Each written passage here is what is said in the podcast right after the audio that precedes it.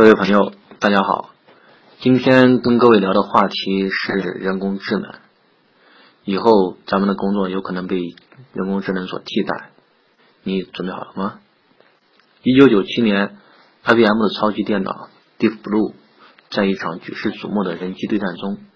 击败了当时的国际象棋世界冠军。有人或许认为故事到此结束了，错，故事才刚刚开始。从那以后，人类开始在国际象棋的训练以及比赛中使用人工智能，以此来增强选手的水平。现在的国际象棋比赛，参赛选手可以选择：第一，靠自己的大脑下棋；第二，完全按照人工智能的指示下棋；第三，听取人工智能的建议，同时自己进行决策。想象一下，如果你是一个对国际象棋完全不懂的人，你只需要使用一款对应的人工智能软件，并且按照它的指示，你瞬间就可以跟国际级选手达到同样的水平。二零一一年，IBM 又推出了一款新的超级电脑 Watson，他参加了一个在美国非常受欢迎的智力竞赛节目《危险边缘》，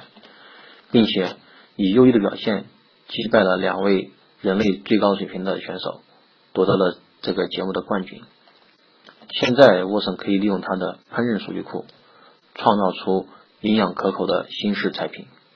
还可以利用它的医疗大数据，对病人的症状进行医疗诊断。如果照这么发展下去，以后很多厨师和医生都面临着失业的问题。实际上，现在呢，配药机器人已经问世，他们在配药的准确率和配药效率方面。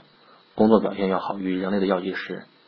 照这个趋势，以后人类药剂师必须得转型了。今年的三月份，也发生了一个举世瞩目的人机大战，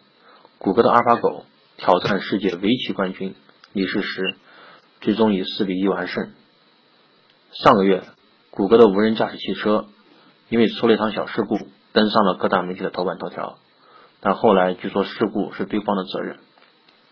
如果无人驾无人驾驶技术随着时间的推移被证明是安全且稳定的，那么将会有多少司机失业啊？每天在马上跑的那些货车的司机，尤其会这样。只要给无人驾驶汽车配上一个搬运机器人，大多数货物的搬运工作就可以搞定了。而且这些机器人还不会因为情绪影响工作，也不会存在疲劳驾驶的问题。包括现在正在大力发展的无人机，以后人类如果使用无人机送外卖、送快递，快递小哥们不知道会作何感想。问题的关键在于，这些所谓的智能，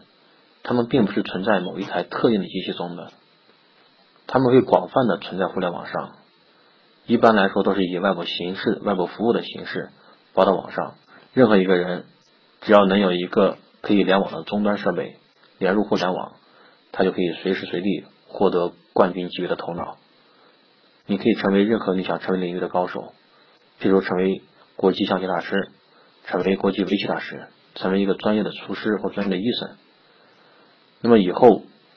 这个互联网的头脑，如果它再配上一个灵活的机器人这样的硬件外设，那可以让这样的机器人完成很多很多由现在由人类才能完成的工作。大家能想象一下以后的世界会是什么样子？